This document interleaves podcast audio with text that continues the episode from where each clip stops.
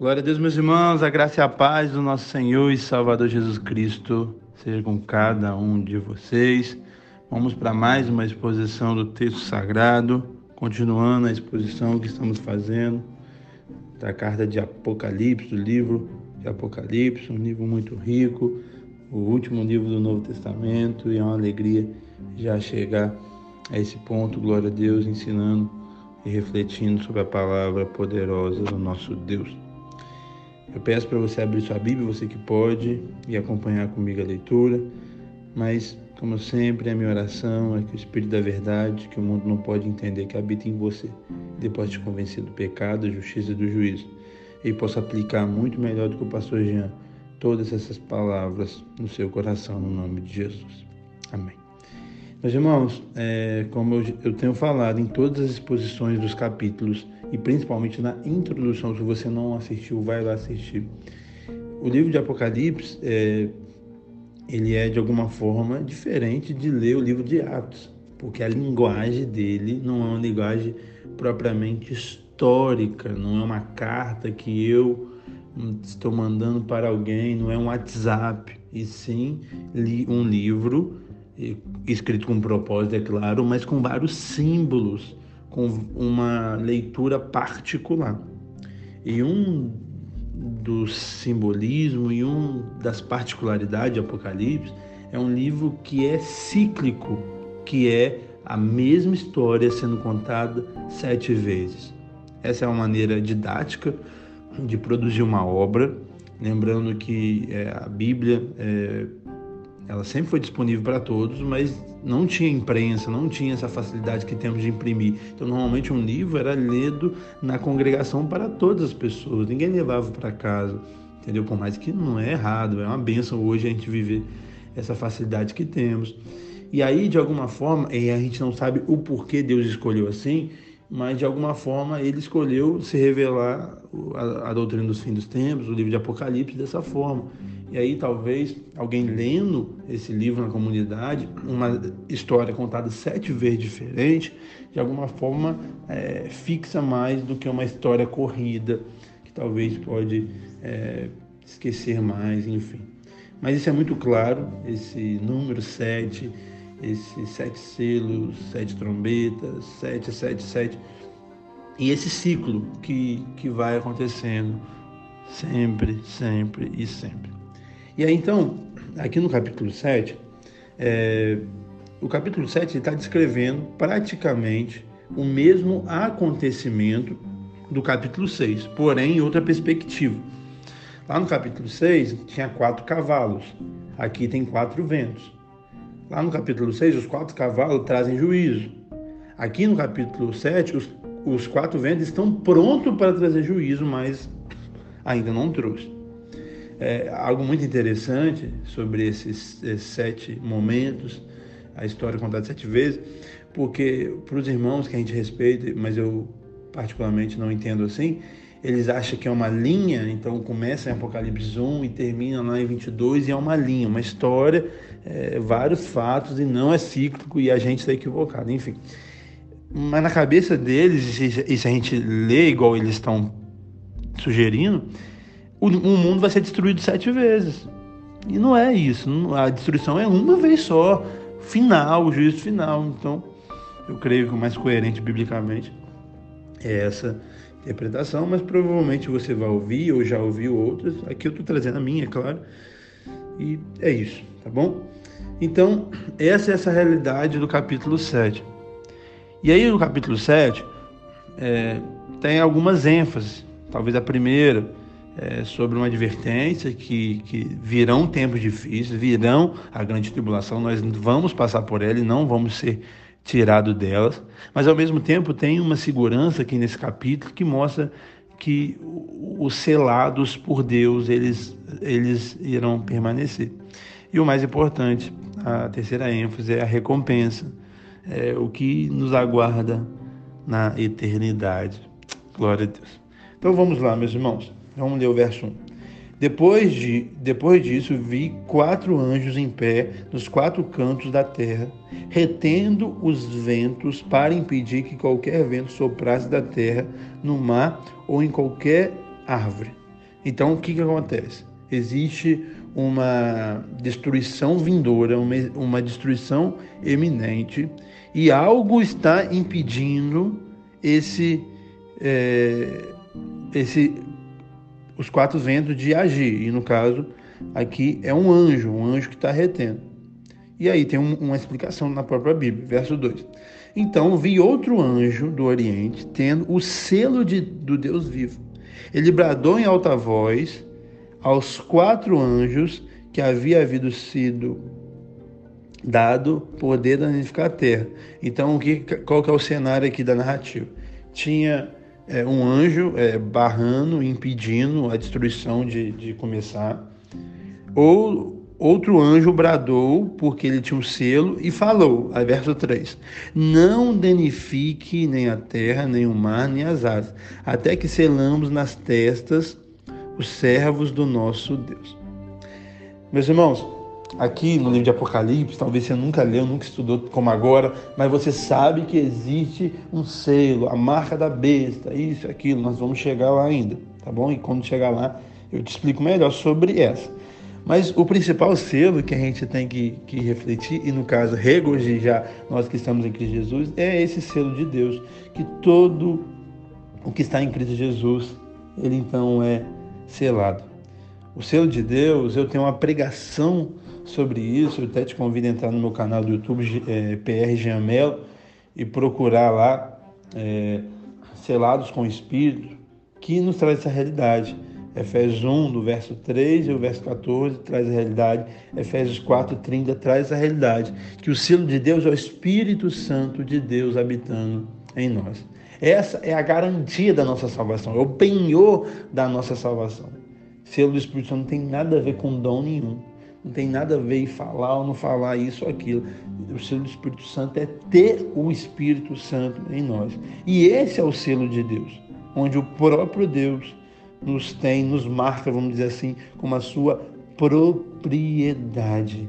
Então, nós temos que regozijar porque somos selados pelo Senhor. E aqui ele traz uma realidade de homens que são, mas que serão ainda selados. E aí o verso 4 diz assim: Então vi o número de, dos que foram selados, 144 mil de todas as tribos de Israel. Esse número, 144 mil, meus irmãos, nada mais é que um número metafórico, é um símbolo que representa toda a nação de Deus, completa e perfeita igreja de Cristo. Aqui, vamos ler daqui a pouco, as doze tribos nada mais é do que a representação de Israel. É, ou melhor, as doze tribos é a representação da igreja. Não existe mais dois povos, o judeu e a igreja. Deus trabalha com a igreja de uma forma e com Israel de outra. Não de dois povos, Deus fez um. Agora, Deus não tem dois povos, Deus só tem um povo, que é a igreja do Senhor. E aí, se você quiser procurar na Bíblia para ver é, se eu realmente estou certo na minha interpretação, eu trouxe algumas referências aqui para você abrir, não vou ler elas, mas você pode anotar e abrir, que é muito claro. E depois eu tenho uma pregação só disso que eu vou te passar também. Ó, Gálatas 3, do 23 ao 24, fala muito claro sobre isso. 1 Pedro do 2 verso do, capítulo 2, verso 9 fala isso. João 10, 16 fala isso. Efésios 2, do 11 ao 22 fala isso. E eu tenho uma pregação sobre isso. Entra no meu canal PR Gemelo e, e digita lá, somos um. Efésios 2, do 11 ao 22, eu tenho uma explicação, uma pregação sobre isso. Romanos 9, do 6 ao 8. Romanos 11, do 1 ao 5. Isso é muito claro, que hoje Deus tem um povo só e não só é, Israel ou a igreja, não, é somente um povo. Que dentro do povo de Deus, dentro da igreja, tem israelitas, mas sangue nunca salvou ninguém. O que salva as pessoas são a, a fé em Cristo Jesus. Os salvos não são que tem sangue de, de Abraão, e sim quem tem a fé de Abraão. Assim, aí sim eles são salvos. E aí, do verso 5 ao 8, eu não vou ler porque é algo repetitivo, mas você pode ler. Mas aqui, é, vamos ler então, fala das 12 tribos. Ó, da tribo de Judá foram, sei lá, 12 mil, da tribo de Ruben, 12 mil, da tribo de Gad, 12 mil, da tribo de Azer, 12 mil, da tribo de Naphtali, 12 mil, da tribo de Manassé, 12 mil, da tribo de Simeão, 12 mil, da tribo de Levi, 12 mil, da tribo de Isca, 12 mil, da tribo de Zebulon, 12 mil, da tribo de José, 12 mil, da tribo de Benjamim, 12 mil. Então, meus irmãos, aqui é uma representatividade. Esse livro é um livro simbólico. E igual hoje, a realidade dessas tribos, todas quase, já se perderam. Não tem registro dessas tribos. É, a tribo de José nem existe, porque ele dividiu entre seus, seus filhos. Você está entendendo? Então aqui é muito claro que está fazendo essa representação da igreja, algo desse número simbólico. Se fosse uma realidade, tantas poucas pessoas seriam salvas. 144 mil. Meus irmãos, então essa é a realidade. Eu creio que israelitas vão ser salvos? Com certeza. Como eu creio que palestinos vão ser salvos. O que vai fazer a pessoa ser salva? Crer em Jesus. Se os, os israelitas, os judeus não creem em Jesus, ele não vai ser salvo. A salvação vem pela fé. Não tem como outro caminho a não ser a fé. A palavra é muito clara sobre tudo isso, sobre essa realidade. Verso 9. Depois disso, olhei diante de mim estava uma grande multidão que ninguém podia contar, de todas as nações, tribos, línguas, povos, em pé, diante do trono do Cordeiro, com vestes brancas e segurando palmas. Meus irmãos, aqui o autor, no caso João, ele estava tendo uma visão. Então você tem que refletir sobre isso. E ele então agora ele viu uma grande multidão que ele não podia contar. E aí se cumpre o que Deus falou a Abraão em Gênesis 15, 5, para ele olhar para o céu, né? E ver as incontáveis estrelas, para também é, a promessa que ele fez a Abraão que em ti todas as nações da terra seriam é, abençoadas. E aqui nós vemos então a incontável, é, o incontável número da igreja do Senhor. Uma igreja universal, onde, repito, todas as nações da terra seriam abençoadas, mas principalmente uma igreja pura, vestes brancas, traz essa realidade de santidade. E essa que é a igreja do Senhor, uma igreja santa. E aí o verso 10 diz assim: E clamaram em alta voz, a salvação pertence ao nosso Deus, que está sentado no trono, e ao Cordeiro. Então, meus irmãos, a salvação só pertence a Ele. Não pertence a mim, não pertence a você, não pertence a nenhum povo exclusivo, e sim ao próprio Deus. Todos os anjos estavam em pé ao redor do trono, todos os anciões e dos anciões e dos quatro seres viventes. Eles se prostraram com o rosto em terra diante do trono e adoraram, dizendo: Amém louvor, glória, sabedoria, ação de graças, honra, poder sejam ao nosso Deus para todos sempre. Amém. Meu Deus, olha que privilégio teremos no céu de adorar o Senhor na beleza da sua santidade, dando louvor, dando glória, dando sabedoria, dando ação de graça, honra, poder, força ao nosso Deus. Ele é o único que merece ser exaltado. E você temos que entender essa realidade. Verso 13. Então um dos anciões me perguntou: Quem são esses que estão vestidos de branco? De onde vieram? Olha que coisa interessante. A Bíblia explica a própria Bíblia. Talvez você se pergunte: quem é essa pessoa? O que aconteceu? Realmente é isso mesmo? Pastor, você está interpretando certo? E aí a Bíblia explica a Bíblia. Verso 14. Senhor, tu sabes. Então João jogou é, por um ancião. E aí ele diz: são os que vieram da grande tribulação, que lavaram as suas vestes e alvejavam no sangue do Cordeiro.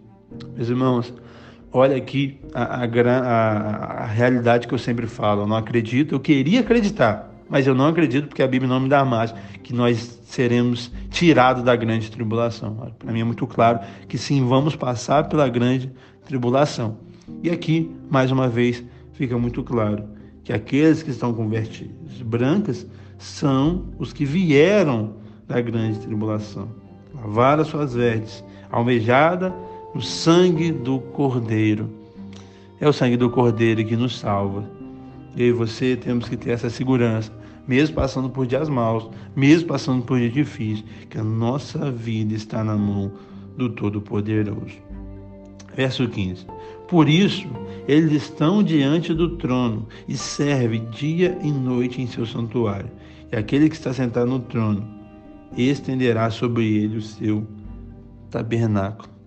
Tabernáculo de Deus, o lugar da adoração, o lugar de comunhão, o lugar da habitação de Deus. Olha que privilégio teremos na nova Jerusalém. E olha que promessa, meu irmão, para você que talvez tenha passado dias maus, fica firme, não se desespere, não pare, a recompensa chegará e será na eternidade quando está escrito assim, verso 16: Nunca mais terão fome, nunca mais terão sede. Não os afligirá o sol, nem qualquer calor abrasador. Dependente do sofrimento que passamos aqui, não se compara com a glória que há de ser revelada. Usamos esse verso é, para falar muito da nossa vida presente aqui, porque infelizmente temos pouca compreensão da Bíblia e vivemos muito no aqui e no agora, esquecemos da eternidade. Mas quando Paulo traz essa realidade, que as coisas que passamos no, no presente produz um peso de glória, não tem como não olhar para isso, não tem como não olhar para Nova Jerusalém, não tem como não olhar para a eternidade. Você talvez passe fome aqui hoje, mas lá você não vai ter. Talvez você passe sede aqui hoje, mas lá você não vai ter. Talvez você é afligido por algum sofrimento. E aqui é, a Bíblia, no seu simbolismo, representa na questão do sol, mas lá você não vai ter, vai ser um lugar de refrigério. Por isso você temos que entender que aqui teremos aflições, aqui vamos passar por dias maus, mas lá nós vamos permanecer em um lugar sem morte, sem choro, sem dor, sem fome, sem sede, sem aflição nenhuma. Vamos somente desfrutar da presença do Senhor no nome de Jesus. Verso 17 e último. Pois o cordeiro que está no centro do trono será o seu pastor. Ele guiará às fontes de águas vivas e enxugará dos seus olhos toda a lágrima. Teremos, meus irmãos, então, a plenitude da presença de Deus. E algo muito interessante, que o capítulo 6, ele acaba, ele termina, no caso, com o terror dos ímpios enfrentando o juízo. O juízo de Deus e o terror dos ímpios. O capítulo 7 já termina com as glórias dos lavados e remidos pelo sangue, dos selados, dos salvos. Toda a história tem dois lados. Todo acontecimento tem duas perspectivas. Quando uh, Filipenses fala, apóstolo Paulo em Filipenses 2 fala que toda língua confessará, isso é uma realidade. Então, quando Cristo voltar, e aí acabou as possibilidades, todo mundo vai confessar. Alguns vão confessar como eu e você espero. Glória a Deus, é, o Senhor é soberano, ou melhor, para falar as palavras na íntegra. Jesus Cristo é o Senhor. Toda língua confessará que Jesus Cristo é o Senhor. Então eu e você vamos confessar: Jesus Cristo é o Senhor. Os nossos olhos brilhando, emocionados de alegria. Mas os ímpios, os que não creram, os que acharam que a gente é louco, mentiroso, isso e aquilo, eles vão confessar com talvez lágrimas, mas de tristeza, de desespero. Jesus Cristo é o Senhor. Todo acontecimento tem duas visões. Esse acontecimento do término de tudo. Tem no final do capítulo 6 o desespero dos ímpios, mas agora no capítulo 7 a alegria, a segurança dos lavados e remidos pelo sangue do Cordeiro. Algo que me chama a atenção ainda nesse verso é falando desse pastor. Ele é o nosso pastor, ele cuida de nós. O que seria de nós aqui nessa terra sem o nosso bom pastor?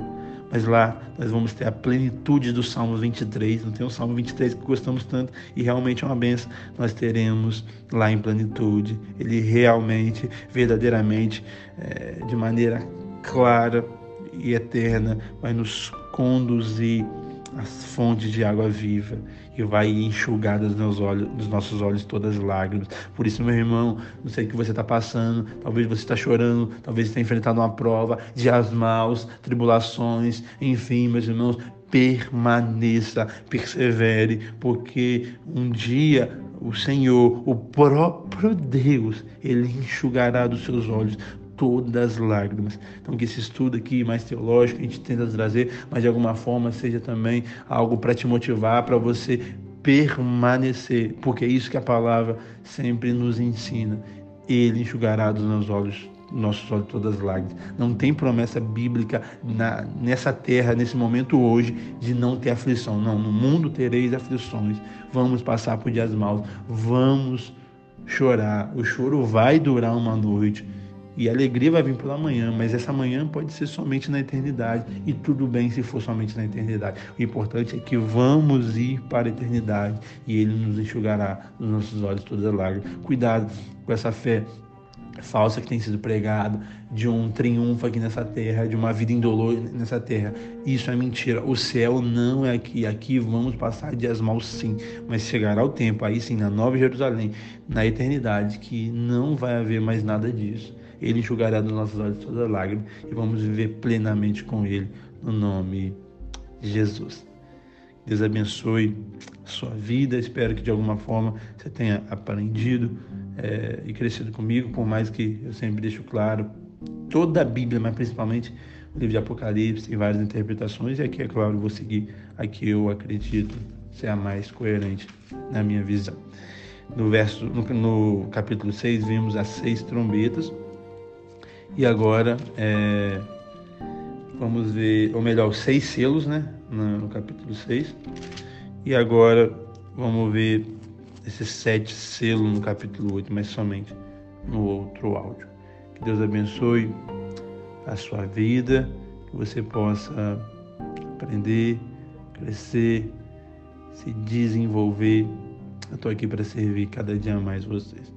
Deus abençoe e Compartilhe esse áudio para que mais pessoas sejam abençoadas. Tchau, tchau.